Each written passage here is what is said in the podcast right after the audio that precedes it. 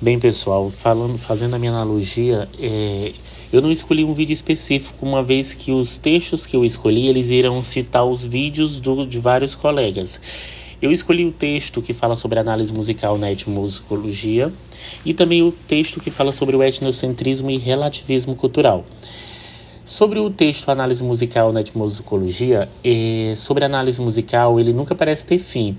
Quando se trata da etnomusicologia, vale ressaltar que temos um almanaque de possibilidades, de análises, de argumentos, de problemáticas, de conteúdos, de procedimento, entre outros. A cada pesquisador existe uma nova visão, uma forma diferente de analisar, uma forma diferente de pesquisar, uma forma diferente de ver, uma os fatos estão ali, porém a análise do pesquisador ela pode se diferenciar pelos critérios individuais. Conforme citado por Henry no 1974, ele cita: mais importante, nós precisamos de, da troca de ideias, testar hipóteses em diferentes sociedades. Somente através desse processo nós poderemos chegar a um método único de tratar a música, um, um método único de avaliar, de analisar. E assim nós chegarmos a uma série de textos. Textos esses que serão analisados pelo pesquisador e por seus discípulos. Estes entenderão o conteúdo. Os demais podem até achar estranho, mas precisariam de uma explanação do pesquisador ou mesmo dos seus discípulos.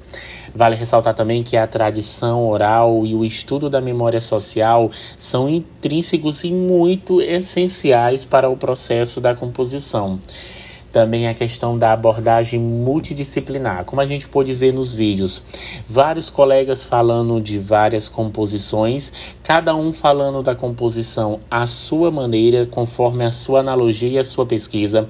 Alguns colegas escolheram falar de é, de compositores específicos, outros resolveram falar de, uns, de um ritmo específico de composição, mas dentro da da etnomusicologia, isso não está de forma alguma correta. Jamais os colegas nenhum agiu com etnocentrismo. Todos trataram com a questão do relativismo cultural, que isso é bom. Não vê nenhuma música nem a outra como superior, nenhuma composição nem a outra como superior, nenhum compositor nem outro como superior. Ambos são importantes e essenciais para o, para o fazer musical, para a educação musical, para o aculturamento musical, né? Vale ressaltar também que dentro dessa análise musical, os aspectos individuais, as suas interferências nas relações sociais, eles têm bastante relevância nas conclusões que podem ser agregadas.